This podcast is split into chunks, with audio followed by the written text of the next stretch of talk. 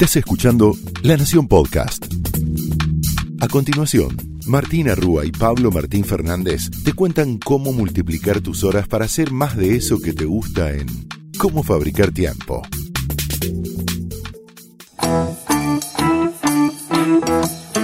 Bienvenidos a Cómo Fabricar Tiempo, donde te prometemos que si invertís estos 20 minutos vas a multiplicar tus horas para hacer más de eso que te gusta. Mi nombre es Pablo Martín Fernández. Y yo soy Martu Rúa y en el capítulo anterior conversamos sobre cómo ser más cálidos a través de las pantallas. Toda nuestra vida se ha mudado a las pantallas, las reuniones, los viajes, todo lo hacemos a través de pantallas y es un gran desafío ser más cálidos a través de ellas. Así que te contamos un montón de tips para que saques lo mejor de tus presentaciones a través de videos.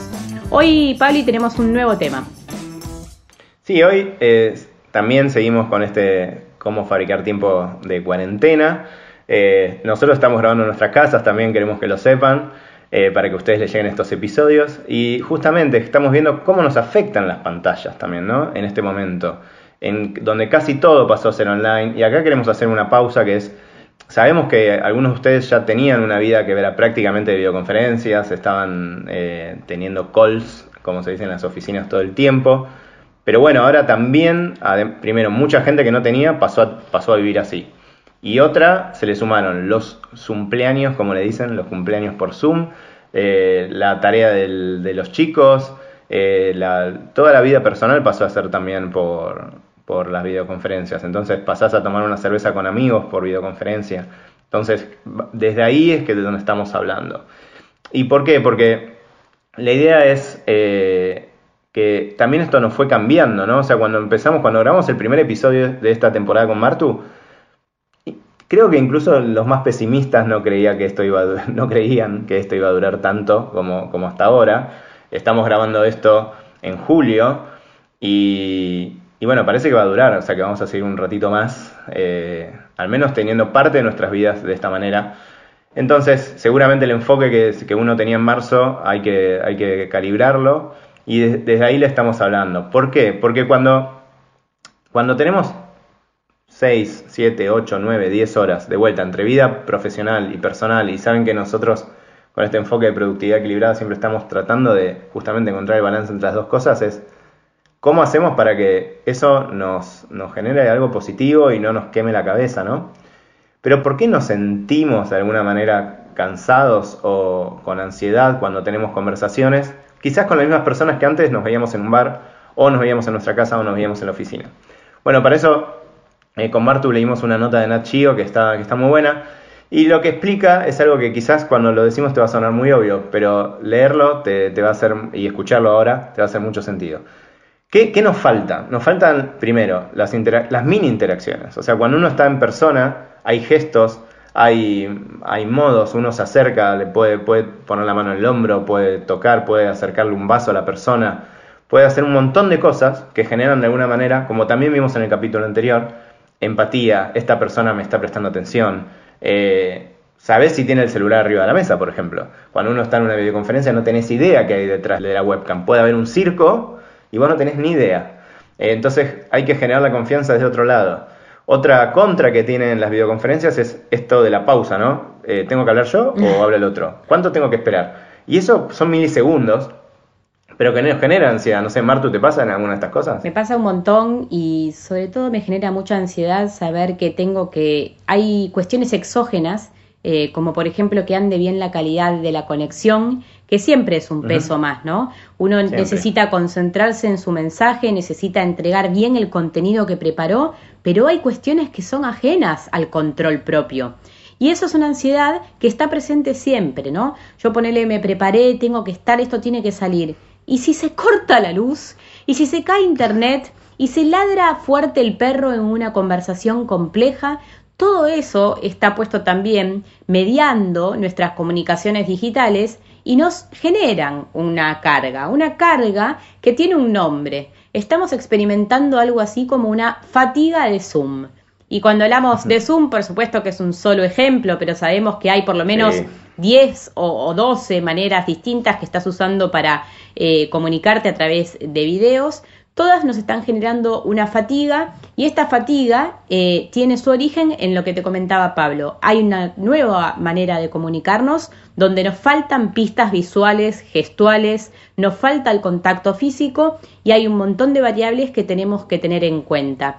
Habrás escuchado a docentes, alumnos, ejecutivos, todo tipo de personas que está usando video, termina más cansado las reuniones que las reuniones físicas. Y vos decís, ¿por qué estoy tan agotado si no tuve que tomarme dos bondis para viajar a esta reunión?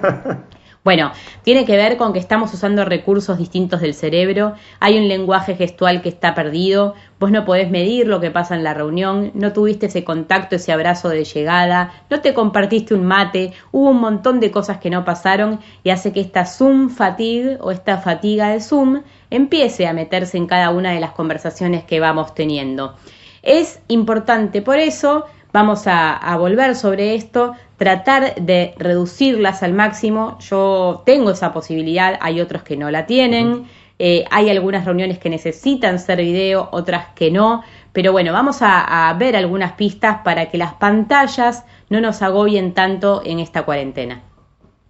Sí, y algo de esto también, o sea, lo que hablábamos al principio, tiene que ver con cómo eh, vivimos cuando están hablando dos personas. Piensen que muchos de nosotros hoy tenemos conversaciones con 20 personas a la vez. Sí. Y todo eso suma y multiplica las capas de complejidad de, bueno, eh, yo en, cinco minutos voy a tener que hablar con esta persona que, está en este casillerito, ah. pero sé que tiene mala conexión porque veo que se está frizando. Ay, me mata eso. Y todo eso lo estás procesando, lo estás procesando a medida que eh, estás hablando. Entonces, es algo con lo que estamos aprendiendo a lidiar. Y como decía Martu, las medialunas que estaban arriba de la mesa antes en una, en una reunión no eran porque teníamos hambre. O sea, eran también para sentirnos cómodos, para desembalar, para, bueno, somos todos parte de lo mismo, vamos a participar de esta conversación en conjunto. Y todo eso hoy se perdió, ojalá lo recuperemos pronto. Pero lo que les vamos a decir, por las dudas, para que se queden tranquilos, son después algunos tips. Em, para, que, para que justamente traten de hacer de, esto lo mejor posible. Bueno, de hecho, sin ir más lejos, esta grabación en un momento se vio interrumpida porque el perrito que vive con nosotros en, nuestra casa abrió la puerta, que estaba cerrada, y está aprendiendo a abrir.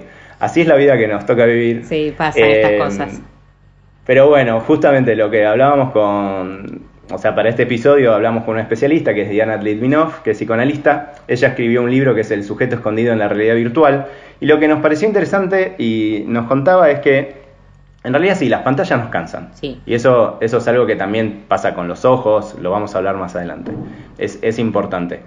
Pero, eh, en realidad lo que dice ella, lo que más nos genera ansiedad es eh, la falta del contacto físico mm. con una persona es el no poder abrazarla, el no poder eh, mirarla a los ojos. Eh, todo lo que extrañamos mm. de, de, lo que pasaba antes de marzo, eso es en realidad lo que nos está pesando al final del día. De, che, hoy tuve interacciones con, por ejemplo, 40 personas, pero no, no toqué a nadie. Claro. ¿Sí? Eh, no tuve, no, no, no, le di la mano, no la abracé, no le di un beso. ella dice que hoy no tenemos nada de ese contacto. O sea, sabemos que hay un montón de gente que además trabaja en su casa 100% solo, entonces se le suman un montón de complejidades que antes no estaban. Eh, hay un montón de gente que estaba habituada antes a conectarse a las pantallas eh, por su trabajo, pero como decíamos al principio, ahora eso se multiplicó, lo hace también en su vida personal y, entonces hay que aprender a lidiar con ellos. Lo que recomienda también, y me pareció interesante, es que puede haber un, como un embotamiento, si se quiere, cuando estamos metido frente a las pantallas. Y acá dice algo que les juro que no está preparado, pero que nosotros venimos con Martu diciéndole siempre, esta idea de eh, cortar. O sea, lo que dice ella es tan simple como, mira, si vos por el motivo que sea tenés que tener 8 horas de calls o de llamadas, además siempre con esto que es, uno eh, sabe que la mayoría de la gente no, no puede tener un trabajo remoto, entonces en un punto también tenés la suerte por trabajar de tu casa, pero sabes que es un, es un remarla en dulce leche, entonces siempre está eso también dando vueltas alrededor y te suma más ansiedad o a alguna gente le suma ansiedad. Lo que dice es tratar de cortar, o sea, hacer cosas que sean fuera de las pantallas. Ejemplos muy simples, lee un libro mm. en papel, idealmente. Eh, jardinería, cocinar, ¿sí? Hace todas esas cosas que van a ver que todo lo que estamos diciendo son actividades que crecieron Eh, seguramente lo vieron en redes sociales hace un par de meses, todo el mundo hacía pan en su casa. Y eso tiene que ver con, esta búsqueda de hacer algo artesanal por fuera de las pantallas, ¿no? Entonces, tratar de buscar la manera de, eh, primero, ser consciente de que en realidad lo que estamos extrañando es el contacto físico. Ella lo lleva incluso a, casos como hay un montón de gente que, que las parejas que se vieron separadas y que, y que están teniendo algún tipo de sexo virtual, dice, obviamente eso no es lo mismo que, mm. estar en persona. Dice, eso bajado a las reuniones personales y profesionales, salvando las distancias, tiene un montón de puntos de contacto, porque justamente lo que extrañas es el contacto físico. Entonces dice, tratar de tener eso presente eh, y siempre que puedas, cuando termines el, horario laboral, eh, reducir el uso de pantallas si sentís que eso además te genera algún complicación. Es que se me ocurre, Pablo, que muchísimo de, por ejemplo, de nuestras reuniones donde elegíamos el barcito, la música, el momento, todo eso se pierde y es algo que realmente era parte de la calidez y de la calidad que eh, lográbamos en una reunión, ¿no? Elegir, eh, no sé, nosotros somos fan de, de, un bar de Buenos Aires que se llama Los Galgos y nos juntamos ahí y elegimos nuestro cafecito a la misma hora, la misma mesa, la misma mesa, el mismo tostado todo eso era parte de un ritual. Y ustedes saben que a las personas nos encantan los rituales. Entonces, como dice aquí la, especialista, las pantallas estas son las que nos agotan, pero sobre todo es la ansiedad de lo que no tenemos muy relacionado a lo más humano, que es el contacto, lo sensorial. Entonces, tenerlo en cuenta, ¿no? Eh, son las pantallas, pero también es la añoranza de ese tiempo que pronto en algún momento esperamos que vuelva. Sí, y, una cosa que dijiste que me, recordó, y lo dijo ella y no lo había dicho, es lo sensorial, incluye los aromas, eh, el café, el olor a café. Claro. o sea, todos los que están escuchando esto se van a acordar del olor a barcito. El olor a barcito no es lo mismo que el olor al café de tu casa. Por la máquina que se usa, por un montón de cosas. El olor al tostado del café. Eso también lo extrañas.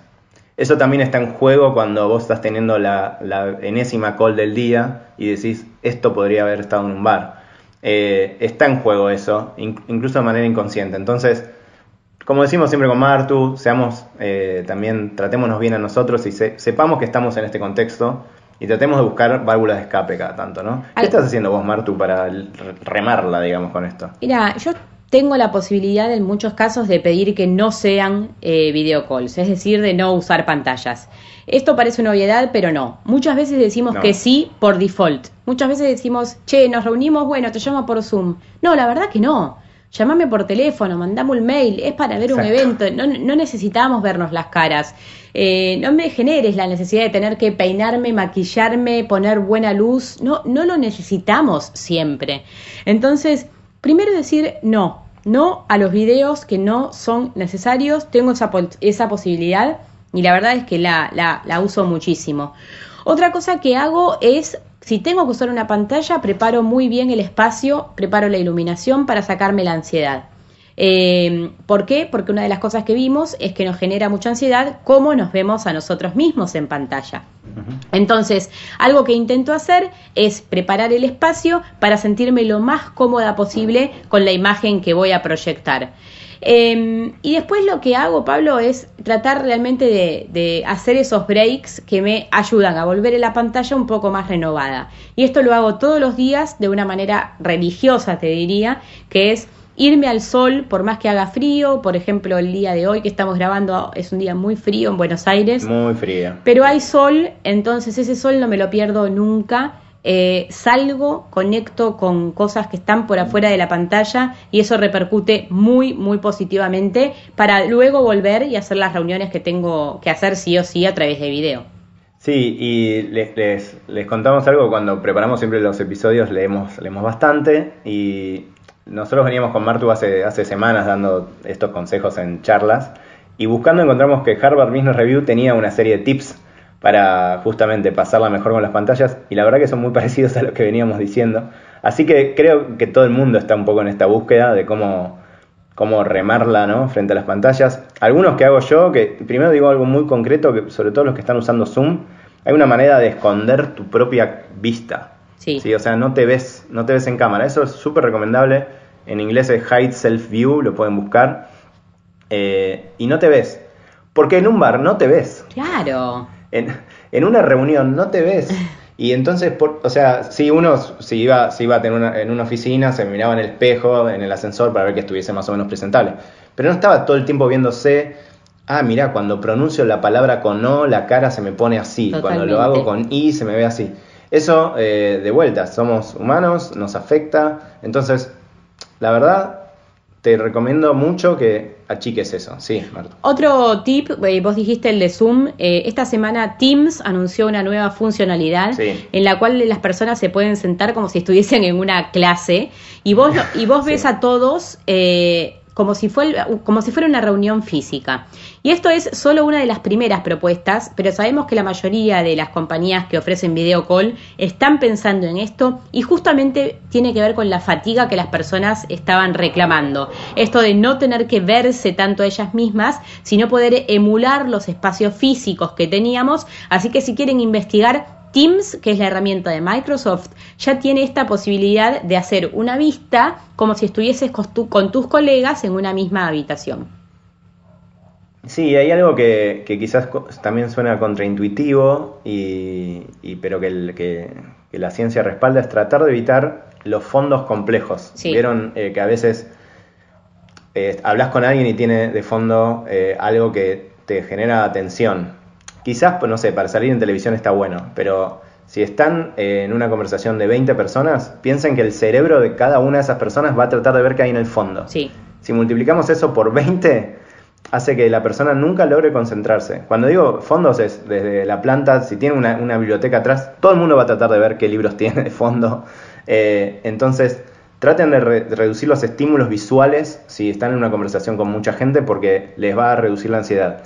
Quizás el fondo blanco es más aburrido, pero nosotros lo estamos haciendo bastante a veces, eh, o con algún elemento muy simple, una plantita, alguna cosa extra, pero porque eso hace que la persona esté más enfocada en lo que estás diciendo, ¿sí? Sí. Pablo, vos hablaste con un experto y antes de ir a, eh, o con, un grupo de expertos, antes de ir a esto, eh, un tip más que es usen protector solar para estar frente de las pantallas. Les vamos a contar más más adelante, pero estuvimos hablando con dermatólogos y es necesario para estar tanto tiempo expuestos a pantallas y a anillos que nos iluminan usar protector solar.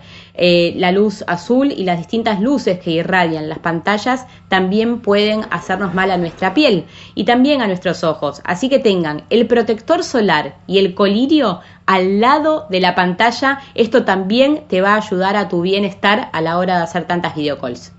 Muy bien, y, sí, como decía Martu, esto que estamos viviendo es un experimento global, ¿no? Esta cuarentena, o sea, nadie sabe cómo, cómo estamos pasando por esto. Eh, pero bueno, de todo esto eh, hay, un, hay un montón de grupos de científicos que están trabajando y un grupo específico de científicos internacionales está trabajando en, bueno, en cómo nos afecta la pandemia. Y acá en Argentina los representa gente de la Universidad de Quilmes y hablamos con ellos para que nos cuenten qué están buscando. Esto es lo que nos dijeron. Hola, mi nombre es Ignacio Espiausas y junto con el Laboratorio de Dinámica Sensomotora estamos participando junto a laboratorios de otros 17 países de una iniciativa para estudiar los efectos de corto y largo plazo del distanciamiento social en nuestras representaciones del tiempo. Se trata de un experimento virtual eh, que consiste de cuestionarios y tareas experimentales que nos permiten obtener mediciones de cómo procesamos, estimamos y predecimos el tiempo en un contexto de aislamiento social. Desde cosas muy subjetivas como estimar un intervalo de tiempo o reportar cuánto tiempo pasó mientras se hace una tarea, a cosas como diarios de sueño, perfiles cronobiológicos o tareas que involucran sincronizarse un ritmo. Se trata de un gran estudio longitudinal en el que vamos a medir a los participantes en tres etapas. Durante el aislamiento, 10 días después que se levante el aislamiento y 3 meses después de que se levante el aislamiento. El resultado va a ser una base de datos completa y con un buen tamaño de muestra para poder estudiar el efecto del aislamiento social en diversas dimensiones y escalas de la estimación temporal. Bien, entonces con, este testimonio eh, vamos cerrando el capítulo de hoy. Por las dudas, hoy lo que les dijimos fue eh, cómo de alguna manera tratar de evitar la, fatiga frente a las pantallas. Recuerden que siempre es gradual, nada va de 0 a 100 de un día para el otro, como decimos siempre. Así que traten de enfocarse en eso y ojalá les vaya mejor con este, con este capítulo. Esto fue Cómo fabricar tiempo, donde te prometemos que si invertís estos 20 minutos vas a poder multiplicar las horas de tu día. Porque lo importante no es que hagas más, sino que hagas mejor. Hasta el próximo episodio. Esto fue Cómo fabricar tiempo, un podcast exclusivo de la Nación. Escucha todos los programas de La Nación Podcast en www.lanacion.com.ar. Suscríbete para no perderte ningún episodio. Estamos en Spotify, Apple Podcast, Google Podcast y en tu reproductor de podcast favorito. Seguí escuchando La Nación Podcast.